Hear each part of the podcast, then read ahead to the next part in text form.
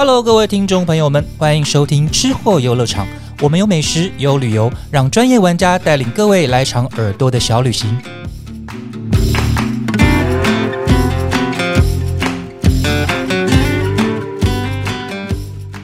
Hello，欢迎来到吃货游乐场。上个礼拜呢，我们跟美食旅游记者于静，我们一起介绍了嘉义的美食小吃、美食，新的旧的都有。这个礼拜我们来来介绍的是嘉义的一些好玩的踩点的地方。哦，应该是说可以有些可以亲子也可以去的一些博物馆，然后或者是一些监狱之类。哎呀没有，还有一些文青喜欢的玄物店之类的。对对对我们先从比较老的一点，我们比较有历史性一点的一些景点开始走起好了。历史性。好，我们走一些比较啊学术的吗？学术性的，然后但是带 又带有点文青感的吗？哎呀，有一些是这样子了。嘉义市立美术馆，对，因为其实嘉义市立美术馆，我觉得如果是这两年有关注嘉义的人，应该都会发现，因为它其实是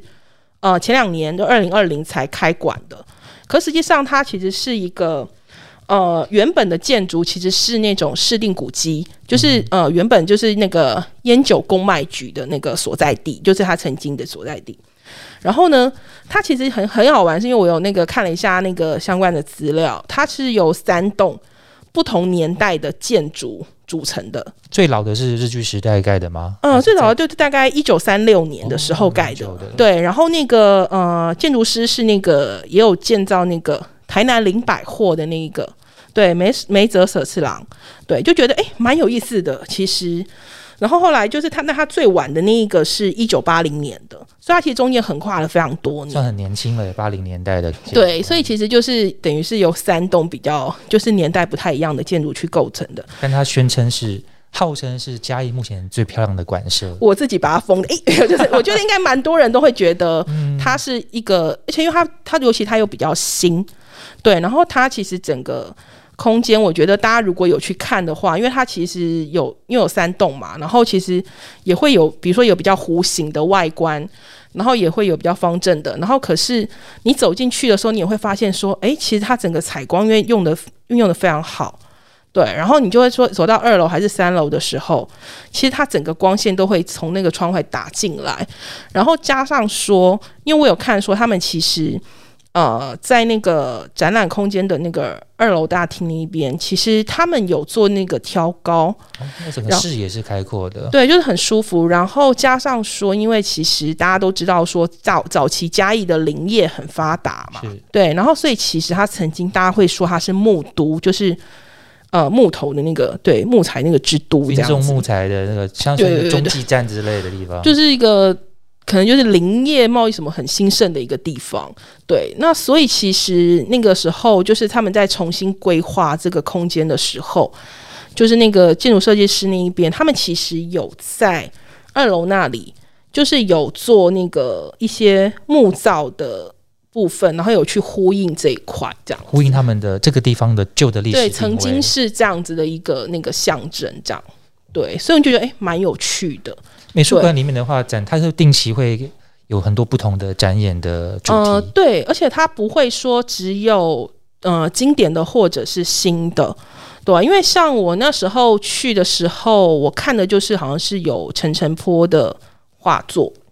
然后但是在别的展间，它同时又是比较。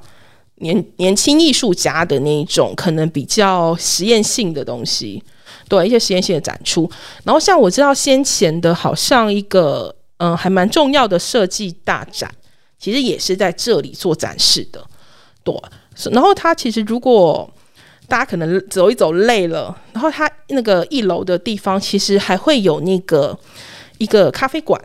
对，昭和十一咖啡馆，然后你也可以在里面坐，然后它其实整个空间也都是还蛮呼应整体的那一种氛围，就是不会很突兀。然后旁对听名字就是有的有点日系的感觉。对对对对对，那整个空间的感觉其实很一致的。然后旁边就还会有那个成品啊，就是你也可以去逛逛书店这样子。对啊，附近还有那个文创园区之类的。对，就是像我们上一期有讲到那个有文创园区，然后对啊，你就说，哎、我旁边就是文创园区，我就是我可以直接去喝，也是你不想咖啡厅，对，你不想来这里喝，你也可以去那里喝。对，然后可以去那边，也是可以去那边逛书店。然后对旁边那个巷子里面又是辣木，哎，我又可以再去吃一下煎饺，有没有？这边就是一个休闲感很强的一块腹地。就是那周边其实是有一些店，就是你可以顺便做一个顺游的那个状态。其实那种想要慢活的人在那边其实可以消磨一整天，对就是下午就如果不敢点的话，对对对，就其实还蛮方便的。在那边放空也蛮有趣的。但你对你如果不想放空，你想要体验被关起来的感觉 我们可以去一下嘉义旧监狱逛一逛。对，因为其实我那时候就是有在查说，哎，嘉义到底有哪一些呃不太一样的馆舍的时候，我就发现说，哦，原来这里竟然还有一个就是那种类似玉镇博物馆。它现在定证明叫玉珍博物馆，对，它有一个有一个名字是这样说的，对，因为它它它其实就是早期的嘉义的旧监狱。对，然后他们说，其实他曾经就是我那时候是听里面的志工说，他其实早期曾经一度要拆除吧整，个拆掉吗？，对，因为整个建筑，因为它可能也是蛮有历史性了，因为好像古是迹了。对对对，因为我看他们的历史写法是说，它其实一九二二年左右就完工起所以比市立美术馆那一栋还要再再更早一点，对对对对。然后，因为我就是有看到说，他们其实是因为是说可以见证那种日治时期的那种狱镇的那种监狱建筑，所以他们其实因为这个比较特殊的原因，历史保存性的关系，后来就被保留下来。对，那可是其实。可能要提醒大家的是说，因为它其实不是像那种我们刚刚提到说像美术馆这样子，说进去就可以进去。对对对对，就是它必须是在有开放导览的时候，你才可以去。然后，而且它是那种你现场，基本上就是我说以散客来说的话，你就是现场到了，它可能呃规定的那个导览时间，因为它早上也有，下午也有。然后你就是到现场，然后你就是做一个可能登记的动作，然后他会大概估算一下人数，对，然后就是现场由志工带我们进去，然后团进团出的方式。对，因为主要也是希望说，哎，可以比较完整的跟每个人都有提到说，哎，每个空间大概是什么样子，然后也希望说，哎，大家可以跟着进去的时候，就是不会发生什么意外的状况。导览这样一整个这样逛下来的话，大概会需要多久的时间？我印象中好像也会大概要至少一个保留一个小时一。个小时。对，就是要揪团要报名的话，就是可能要上网，上网先去看一下嗯，如果你对对对，如果你就看你是团体还是散客，散客就是直接到现场去，去然后如果是团体可能对对对对，然后团体可能他就是要事先预约这样子。有兴趣的话可以上网去看看。对，然后其实你到那边，你就是可以看到一些可能早期的牢房，好，对，就是一些可能对，还有一些可能犯人作业的一些工厂。然后我记得还有那一种比较一些，它有一些文物展示的部分，然后甚至好像我还有印象中是说，呃，因为可能有一些犯人他其实是在里面其实是有小孩子的，所以我记得他们那里好像还有放那种小木马区，就是你知道，就是很像是尸之类的。对，就有点像那个感觉，就说让你知道说，其实早期这边可能也是曾经有这样子的生活的状况。这种这种导这种展览的感觉很像那个日本北海道的王走监狱，也是比也是类似像现在就是把监狱改建成博物馆进去参观，但它的肃杀之气会很严重吗？我自己个人是觉得还好，对，因为你毕竟现在已经不是那个样子了嘛，只是说你就会真的会感受到他们可能就会跟你说啊，早期那个如果发生什么意外或者怎么样啊，然后上面那个可能犯人要怎么样干嘛干嘛之类的，或者从这个通道或者怎么样怎么样的，对你就会事都比较严肃一点。对对，就是他可能比较不会说那么欢快，或者是说哦，我像前面那个美术馆是走那种啊，我在这里拍好打卡好美哦，然后或者是我可以看到外面有人在那边啊、利用那个博物馆前广场在那边跳舞或者是怎么样子，你就不会觉得是一个这么欢快的气氛。这边会比较严肃一点，对，就是会比较那个肃静的那种感觉。适合小孩子去吗？哦，但是我去的时候，其实也有蛮多家长是带着小朋友去的，因为小朋友会对很多的空间提出很多的疑问，哦，对哦，就是他们会说，哎，为什么这里会有这个东西？对，但是答案可能会让他吓到。因为他们可能还不明白。对，但我们接下来要介绍的就是适合小朋友去，很适合小朋友去。还有最近这呃半年一年的时间，很多的网美也喜欢去的，对这个就是新加大昆虫馆。对，它其实是一个隐藏在嘉义大学里面的一个昆虫馆。所以新加大的嘉就是嘉义大学加大昆虫馆，但这个地方跟我们前面介绍的好像有一点点距离，是需要坐坐车会比较好的。就是对，那时候我是搭那个就是嘉义公车，他们那个光我林家线，就他们我说他们后来有那个特别弄出来比较针对是那种观光路线的地方。对，然后现在公车其实，我、先先跳出来讲公车，对，因为他们那公车其实很有意思，就是说，呃，他们整个外观也会长得比较比一般公车稍微可爱一点。有彩绘涂鸦，对他们内部的那种很像车顶的那个天花板啊，也会有一些彩绘的东西，而且上面还会有那个大白熊陪坐。对，因为嘉义就是有一个还蛮红的吉祥物，就是大白熊。对，就是你光走出嘉义车站，你都会看到。嗯，对，那就是在这个他们的这个特殊的观光公车上面，他们也会有，就是有一只 坐在跟你一起坐在那个座位上面的熊这样子。对对对对对对。这这个这个路线的公车都会有一只熊在上面。呃，印象中是这样，而且可能每一个公车的彩绘还会不太一样。你说上面的彩绘，对对对对对，因为我看别人拍的，就跟我拍到的是不不一样的样子。哦，那不错，那也是一种很有趣，就像集这个搜寻宝的那个概念，对对对对集邮看你可以做到什么，坐到哪一台这样子，对对对对对。然后看你今天有没有机会坐在熊的旁边。呃，是，对。然后像我们刚刚讲到说那个新加大昆虫馆，它其实就是可以直接到光我林家线，然后就是到那个。嘉义大学里面停停下，然后走进去就可以到了。然后呢，其实那个时候真的是，就你刚刚讲 I G 嘛，先前就是王美们，就是因为他为了它里面的那个温室蝴蝶园，然后就是大家有特地过去，因为它其实是一个，也是一个蛮挑高的蝴蝶园，大型的温室。对，然后中间有一个平台，然后大家就会在那个平台，然后就是。各种打卡照，对。可是我跟你讲，大家不要幻想说真的会有成群的蝴蝶飞出来 这件事。我真想问这题，没有，对，并并不一定会有这种事情的。就是你没有对，不可能会被几百只、几千只对，不要幻想被包围这种事，没有这种事。好，对。但就是我那时候去的时候，是因为刚好，也有可能是我的去的时机点不好。就是我刚好那时候是暴雨，然后加上说蝴蝶园有部分的整修，所以我实际上并没有看到多少只真的蝴蝶。可能是你去的时间点不对。对，可是其实，在他们一般打卡的状态，他们其实也是打卡整个就是呃植物的感觉，植物跟有，因为它那边好像还有一个水池还是什么的。一个生态小的小的生态在里面，就是对，就是你会觉得其实拍起来是漂亮的这样子。但是蝴蝶千万不要预想会有很多，就是大家不要抱着一种那种不一样的期待这样子。对，可是我觉得它实际上里面其实是一个呃，相较之下更适合亲子的地方。对，因为它其实有非常多的标本哦，那小朋友就是。对蝴蝶标本啊，然后或者一些什么独角仙呐，然后或者是各式的甲虫、昆虫什么有的没的，然后也会有一些大型的一些昆虫的那种，可能就是一个雕塑对展示，然后另外还会有那种是活体的，就是比如说可能就会有现场工作人员就会在固定的时段，然后就会说啊，那小朋友啊，现在可以来看一下啊，或者是有的还可以摸一摸啊，就是这些甲虫这样子。这真的很适合小朋友去对消磨时间，然后可以学习很多新的知识。对，因为然后那时候我就觉得，我后来觉得蝴蝶园好像就其实还好，之后我就开始疯狂的拍标本。你不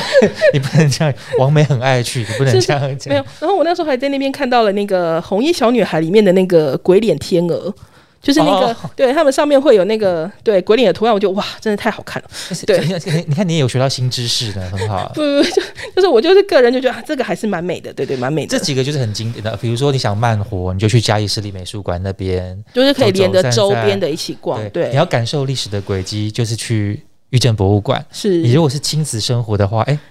就是可以去，对，就蛮多亲子课会去的。对，真的选择的话，还是坐公车，还有机会跟白熊坐在一起，我觉得也是不错的体验。是是是，这个公车的话，跟我们一般的公车一样，就是刷悠游卡什么的就可以了。对，就可以了。对对对，因为投投币什么的都可以。对，好的，那个呃，有机会可以尝试看看坐这些白熊公车。嗯，是的，看你可以集邮到几款不同的那个彩绘涂鸦。是是是是是，对。除了这些场馆馆舍的这些。经典的景点之外，于静现在要帮我们介绍一些文青感强一点的文青路线的一些玄物店啊，或书店。嗯，其实我觉得我首先会先讲的是那个，嗯，叫做石笔，就捡石，然后是钢笔，对，因为它里面其实，呃，就是这是一个那个以钢笔用那个为主的一家店吧，应该可以这么说。因为大家如果提到说文具玄物店的时候，都会提到它。这也是我朋友还有我逛别的玄物店的时候，老板跟我推荐的。对，可是因为他的那个营业时间。就是如果他没有更改过的话，他其实只有礼拜三到礼拜六哦，很有对是有营业的样子，对对对，所以其实你就得在那个时间点去。所以那时候别人推荐我的时候，我是刚好错过了那个时段，所以我就只好就是我就是下一次的时候，我就会记得说我要去这个地方。对，那其实它真的是一个特地去造访才有办法去的店，因为其实它是一个在巷子里的。然后并没有很，就是你从路口穿过去，如果你没有注意到，它其实并没有很明显的招牌或者什么。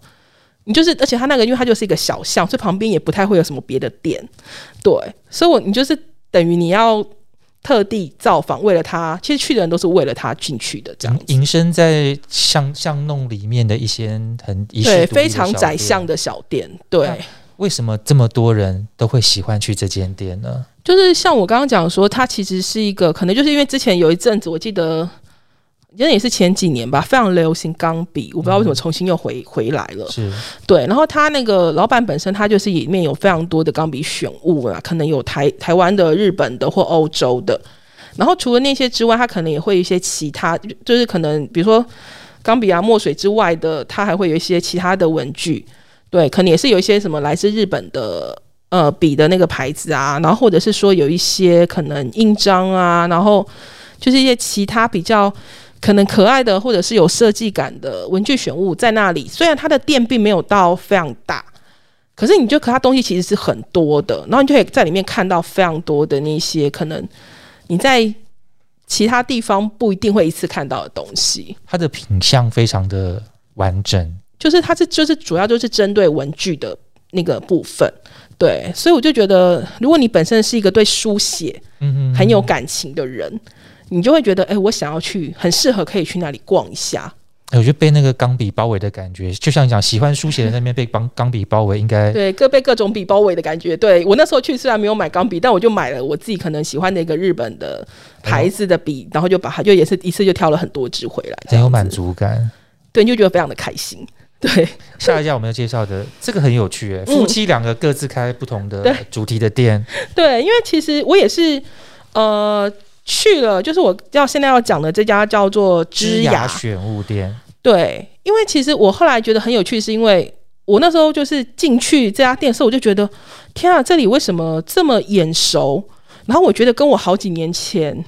去的另外一家店很像，你在嘉义吗？对，然后我就忍不住问老板说：“哎，老板，我以前看过一家跟你这个就是整个空间很像，然后选的风格也有点像的店，然后他但他叫好物。”然后老板就笑了，他就说：“哦，对啊，那也是我开，那就是我开的，就是这家店的前身。”对。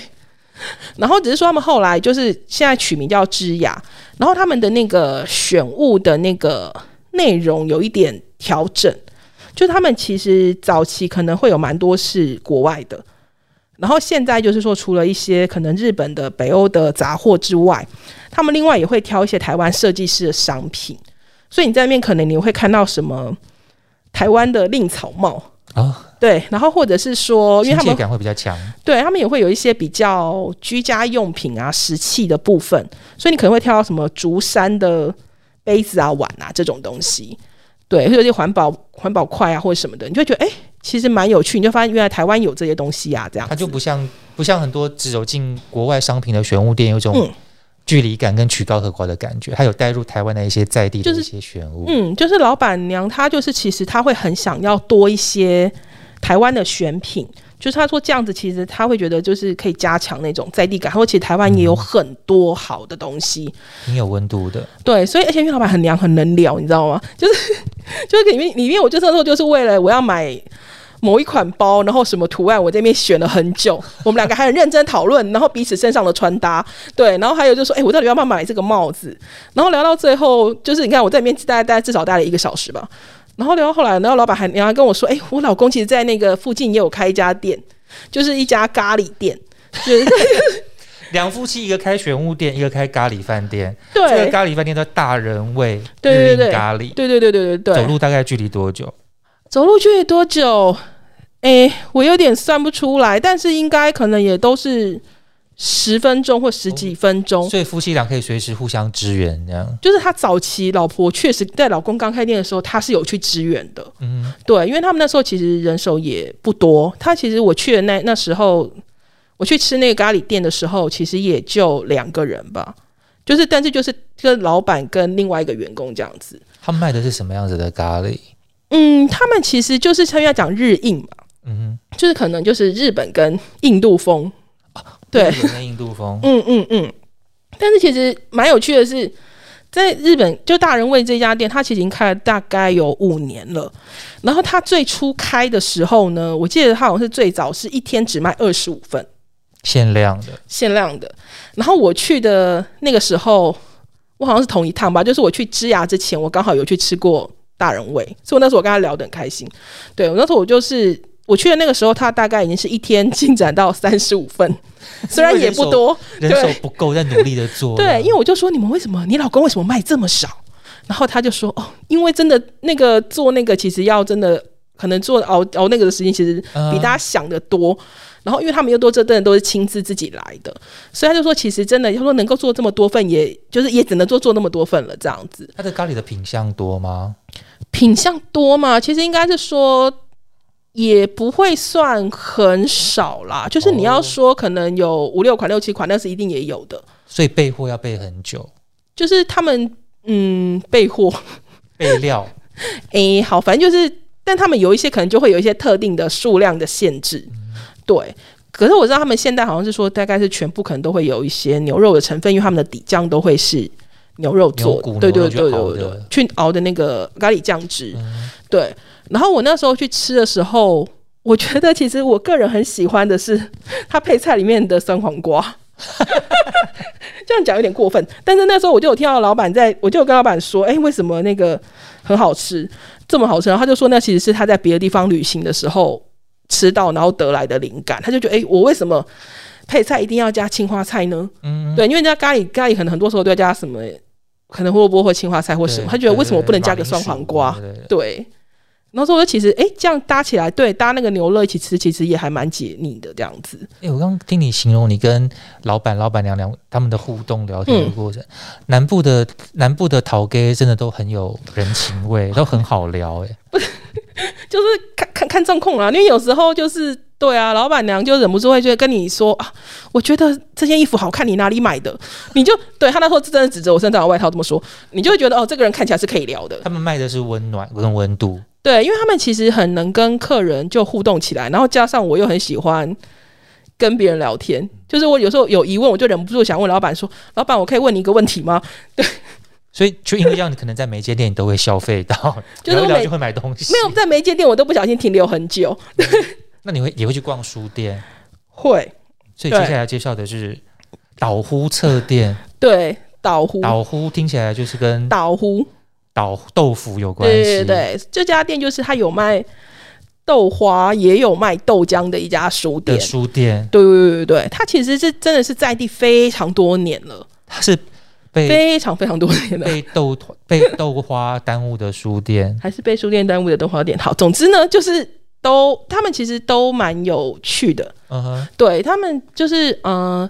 我觉得他们因为他们那个是豆花，其实是盐卤豆花，呃，盐卤的，对，所以你其实吃起来你会觉得，哎、那个感觉味道也是还蛮扎实的。然后比较滑顺一点，盐卤的话。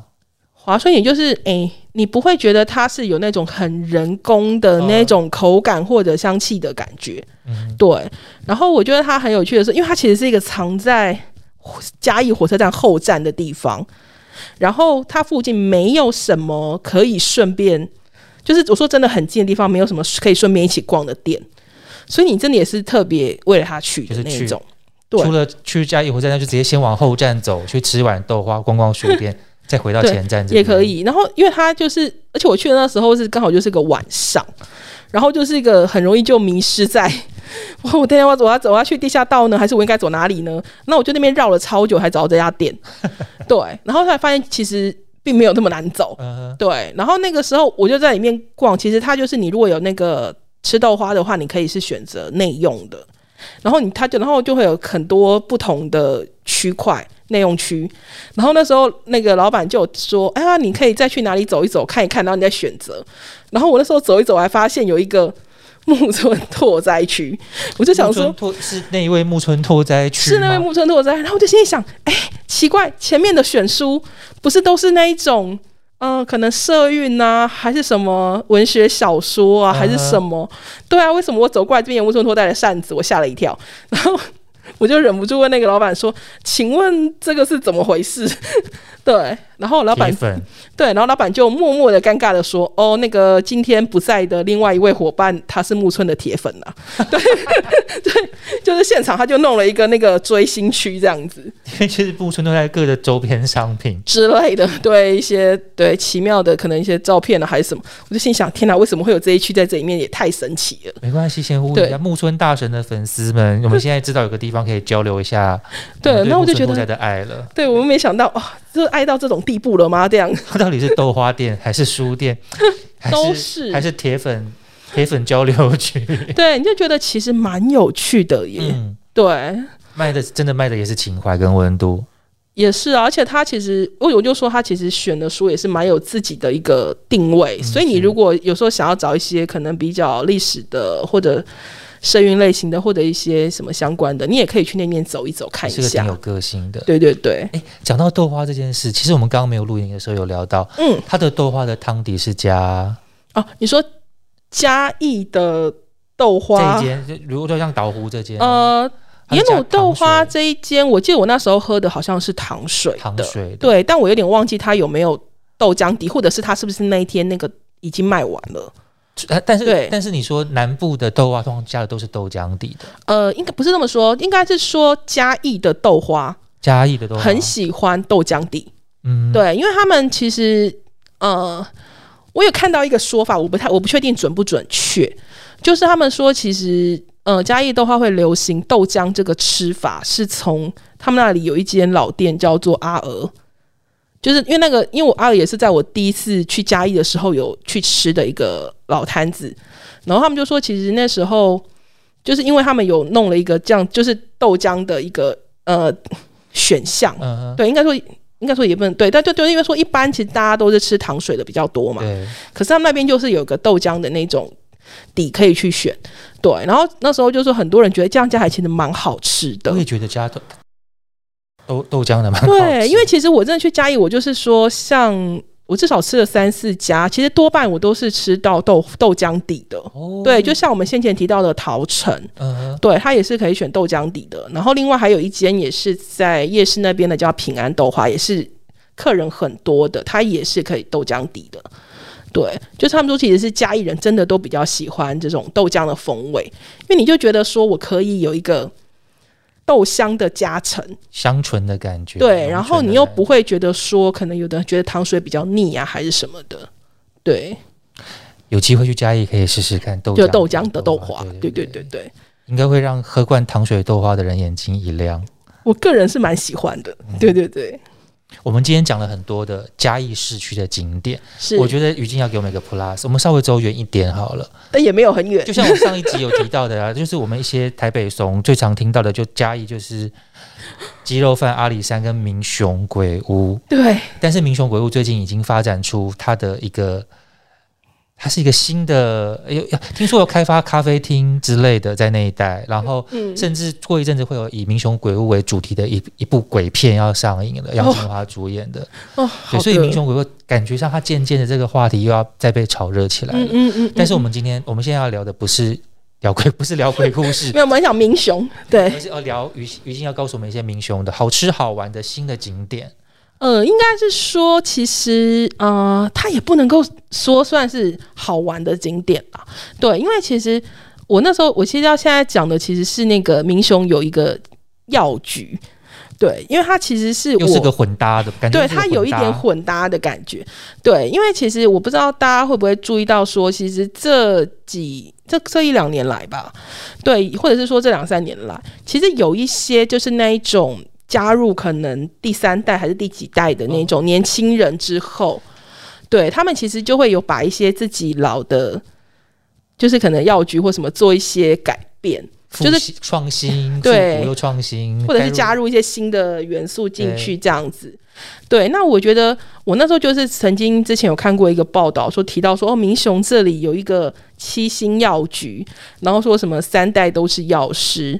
然后呢，在那个第三代就是小老板进去之后。对，他就整个也就是把那里面改了一些布置啊，然后或者是说，他还在里面加入说还有什么绿挂式咖啡啊，就是空间是喝咖啡的地方，就是对你好像也可以选择在那里喝，但是你但是也可以直接就是买走买药顺便买咖啡喝。对，然后另外还可以就他们有一些相关的小的选物，对，因为像那时候我其实去那里。我没有买咖啡，也没有买药，但是我是买走那个口罩跟袜子，用上面印特殊的漂亮的花样的那种。是是是是是，对，因为那时候我就是在那边的时候，其实但你会发现很有趣是，其实真的还是蛮多在地人，就是进去然后跟老板娘说啊，我那个哪里不松快，然后我要买什么什么药，就就是一个，就是他真的是很在地感的，对。然后可是其实，然后那时候可是我在面子偷看，就是那个。就是我刚刚讲的那个，它其实是一个用早期那种寄药包的一个，你知道有那种早期有一种说法，就是对，就是就是他们就是那时候比较没有可能有些地方他们不不太方便去药局，或者是还没有那样子的地方可以去的时候，他们有一种比较流动式的，就是有人是骑车出去，然后在里面放一些药，哦，就叫对叫寄药包的形式，在在叫卖他们的。也不能就是对，就是可能有需要的人的时候可以跟那个人买，但是然后那个我那时候在那里看到的其实就是呃一个比较像文创商品的东西，然后它其实就是用一种寄药包的包装，然后就是里面还就是塞了花砖图案的口罩，然后还有花砖图案的袜子，好可爱哦花砖，我就对我那我就觉得哎也太有趣了吧，然后我就忍不住开始问老板娘说哎怎么会有这个东西啊？对。然后就后来小老板就是在那边听到，他就跑自己从楼上又跑下来跟我讲解，然后就跟我说啊，我跟你说啊，这个就是啊，那个哪里哪里有一个那个团体呀，然后他们就一直在收集台湾的那个瓷砖的花的图案啊，什么什么的。然后就说我跟你讲哦，全台湾目前只有两家药局有卖哦，然后一个在台北，一个就是我们啦。对。然后所以那时候我就开始跟他们聊天，然后才知道说啊，原来这个药局他们其实早期就是从爷爷那一代。其实就开始有做了，对，那只是说他们好像早期叫做西药房，嗯，对，然后而且他说，其实那时候爷爷呢还严格说起来，其实不能够算是药师，他其实并没有真正的执照还是什么，对，他说其实是从第二代真的有，对，就是包含他爸爸妈妈，那还有他这样子，对，然后我就觉得，哎，怎么会这么好玩？然后那时候。因为我就有听说，他们其实有收藏了一些早期的一些可能跟药有关的相关的资料，还是什么的。我就说，哦，那你们这个是放在楼上吗？还是怎么样的呢？对，然后而且我后来又说，因为他们隔壁其实，在那个七星药局的旁边，其实有一个正在修复的呃空间，叫做一乐酒家。一乐酒家是以前那栋空间是吃酒家，对，现在正在修复当中。对。而且是他们就是，然后那时候我就是因为曾经之前就在 B follow 到这个酒家的修复工程，然后那时候我就，可是我后来才知道，原来就是七星药局的老板们，第三代老，就是呃，应该说就是两呃两代这两代老板，二三代的老板，对，因为他们现在共同经营嘛，然后他们就是其实有由他们来推动这个修复的，对，然后那时候我就说，哎。你们隔壁那个也太有趣了吧？到底什么时候要修复完啊？然后什么的？我说我之前有注意到这件事情，然后你们以后要拿来干嘛呢？然后聊一聊之后，那个第二代就是那个第二代老板，没有就第二代老板就是爸爸，然后他就看着我说：“你从哪里来的？”然后我就说：“我从台北下来的。”然后他就跟我说：“好，走，我带你去。”就带你进去看，就带我进去看修复中的场景。然后因为那个一六九家，它基本它其实本来门是锁起来的，因为它其实还没有修好，所以它其实还没有对外参观。然后那时候老板就觉得啊，既然这么想看，是不是我带你去？然后就直接他就把门就打开，然后就带我进去，然后就开始跟我讲说啊，我跟你讲，这就是以前早期民雄啊很难得仅存的一个酒家建筑，因为他们其实先前本来已经要被拆掉，然后可能要转卖或者直接打掉了。对，然后他们就觉得非常的可惜，想说为什么不能把它留下来？所以他们其实后来还有去加，就是申请那个甲乙的一些可能跟老屋修复有关的计划。是对，然后就是说希望可以把这个酒家做一个那个比较完整的保留这样子，然后可能他就会跟我讲说啊，你看我带我带你上二楼来看一下那个窗户怎么推的，然后他就说你看这边就是它不是那种左右推开的那种窗户。那种的，不是。对，然后他就说你看它是其实是一个往外推的那种，他就说因为他说是为了早期那种防止酒客打架，然后就是比如说我我往左右一推，它就掉下去了。所以他们其实那种那个往外内推，他们其实他就不，他就会有点卡卡，就是人没办法整个出去，对，没有办法整个出去。他说其实就是为了防止酒客打打就掉下去的状态。所以 所谓的酒家建 酒家建筑的话，它会有有一些跟一般的住住宅的建筑会有一些不同的巧思。对，就是他不讲，我不知道原来是为了这个。对，然后就觉得蛮好玩。可能隔间就也也比较少，因为住家隔房间，可能酒家就比较没有之类的。对，然后他们就有说，其实之后。等于那个空间，他们其实就是也是会做一些除了酒家文化的介绍之外，他们可能还会就是说会用用来做他们的一些老件收藏啊，或者是说一些可能像他们讲的那种药局药史相关的一些。藏品或者文物的介绍也会放在那个里面，这样很有可能就是之后越越多年之后，那边整个会扩展开，整整个变成一栋药局，然后加上酒家，然后慢慢越来越多对。这种老建筑，然后翻新的一些，其实会变成一个整个整个的区域都会是。而且因为他们那个已经有修复一段时间了嘛，所以那个时候其实老板就跟我说，如果快的话，说不定今年底。其实就有可能会修复完成这样子，就是一乐酒家的部分。大家可以上上脸书吗？嗯，对他脸书其实就有专门针对那个修复工程有自己开一个粉丝页哦，大家可以有兴趣的话可以上那个脸书去关心一下。真的真的，然后因为其实像七星药局跟一乐酒家其实都是在明凶火车站附近步行可抵的地方，对，然后所以我其实接下来还会再推一个，就是真的也超近的，他们大概彼此间只要一两分钟距离的那个一个很有人情味的食堂，食堂对，就叫做杜队。杜队非常的有名，对，其实真的很有名。然后想吃一定要定位，对，拜托大家定一下，没有就是 没有，就大家记记得要定一下再去啦。因为尤其是如果你是假日去的话，真的超快就客满了。为什么这么厉害？没有，应该是说，嗯，我觉得他们本身就是，当然就是说。除了地理位置方便之外，对，因为他们就是火车站出来，真心很快就会到，所以可以看得到火车出出入入。可以，可以，可以，就是如果你在二楼的窗边的位置，哦，这么然后就是你可以，就是然后火车刚好有路过的话，你是真的可以看得到火车的。对，然后他们其实比较是一个台式的风味多一点的地方。对，所以你其实像之前就有人推他们的什么乌鱼子炒饭呐，哦，对，然后还有像他们的什么佛手瓜干贝丝，对，就是一个单点的炒菜，对，然后他们另外也会有一些什么苦茶油松板猪饭，或者是那种什么苦练花面线，就是会是一些比较。大家比较喜欢那种台式家常风味，对。然后，可是我觉得其实很有意思的是，他们其实像我那时候点的是他们网络上也很多人推的，然后是有一点，呃，你要说跟韩式还是泰式融合的，就是他们的一个蔬菜海鲜煎饼。蔬菜海鲜饼听起来比较像韩式的感觉，对。可是他们配的是泰式的酱料，就整个是都很混搭。然后鱼露配鱼露，之之类的那种酸酸对的的那种酱料。然后你就发现，哎，其实也蛮好的，而且他们加了很多的蔬菜，然后所以其实还算是蛮爽口的。对，所以其实网络上很多人推。然后另外就是还有像他们肯定会有一些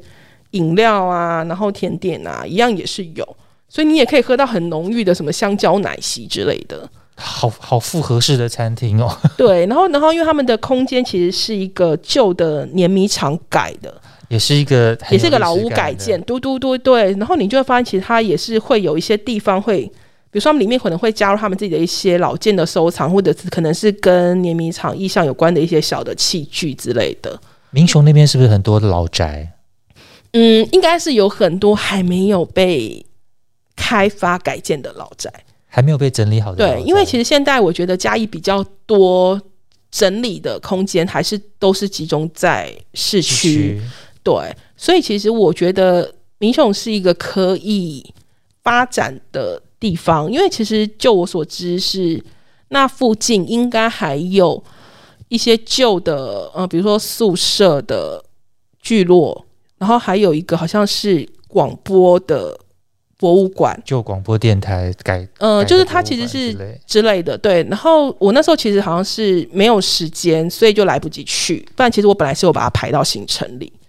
对。就是它其实都不是离车站很远的地方，所以如果他们在车站附近，如果他们有那个更多的一些，比如说劳务改建，像我们刚刚讲的，可能它变成食堂，或者是变成一个可能文史保存的一个地方的话，那其实它之后也可以有更多的一些旅游的串游这样子。我觉得很有趣的是啊，就是嗯。我们这个小、我们这个小系列，我们的第一站是嘉义，嗯，然后我们的其实我们的主题是这个城市有点不一样，嗯，我们这是我们请于静介绍了很多这个城市的一些新的景点或者是新的美食，可是我发现这两集聊到聊到后来，嘉义这个点，我们虽然介绍的是新的点，但是其实里面其中蕴含的很多的都是，比如说老宅、老建、老建筑，传统小吃，对它所开发出来的一个新的灵魂的所在。对，也有可能是传统小吃有了新的面貌，然后或者是说，其实有一些老宅闲置多年之后，哎，终于有人愿意接手它，或者是改建它这样子。对对，